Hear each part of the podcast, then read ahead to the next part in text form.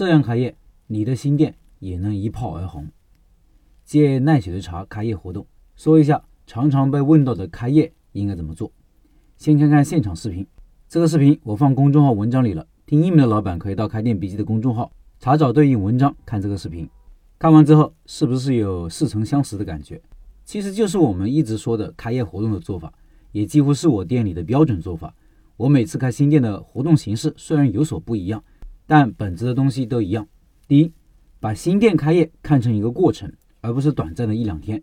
奈雪的茶是半个月，我一般是一个月时间，这一个月都是属于新店开业期。为什么要这么做呢？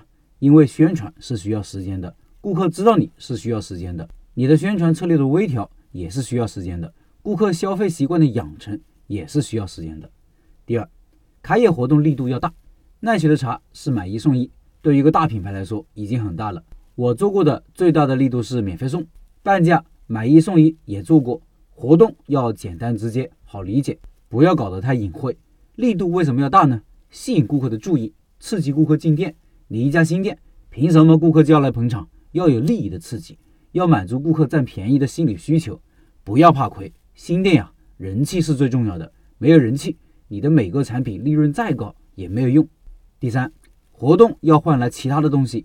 奈雪的茶换来的是啥？它的第一个阶段是换来顾客关注公众号，还要转发朋友圈。我的店一般是要求加微信和发圈。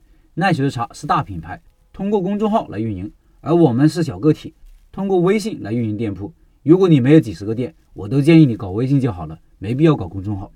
第四，要换来顾客的宣传，发圈就是宣传。你力度再大，如果不宣传出去，很多人还是不知道。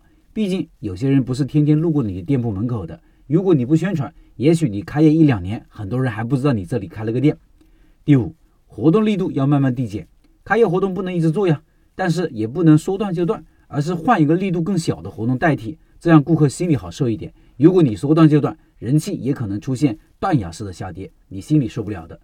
第六，一个阶段做一个活动就好了，无需太多，多了你自己麻烦，顾客也麻烦，选择困难，不知道参与哪个活动，一次只做一件事情，把一件事情做好做透，效果往往比同时做多件事情好。当然，每个阶段的目的可以不一样，比如奈雪的茶，第一个阶段是为了留下顾客信息，为了鼓励顾客宣传，为了人气。第二个阶段充值活动是为了增加顾客粘性，送券是为了增加顾客回购。不过这些券都是电子券，公众号发出的，不是纸质的。第三个阶段是鼓励顾客小程序自助下单，是运营方面的需要，为了节省他们自己的人工成本。每个生意不一样，形式上可以变一变，力度也应该根据自己的情况变一变。做餐饮的半价买一送一都还有钱赚，有些生意就不行了。但有一个原则，就是让顾客买你这个东西的时候觉得力度很大了。换言之，只要能达到刺激顾客进店的效果就可以了。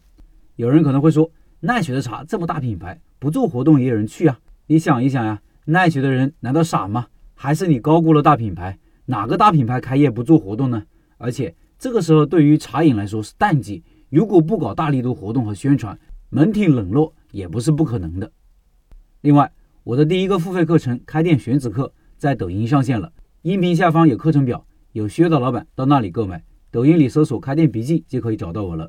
我周一、周三、周五、周日晚上九点会在抖音里直播，会有秒杀活动。今天是星期天，今天晚上就有哦。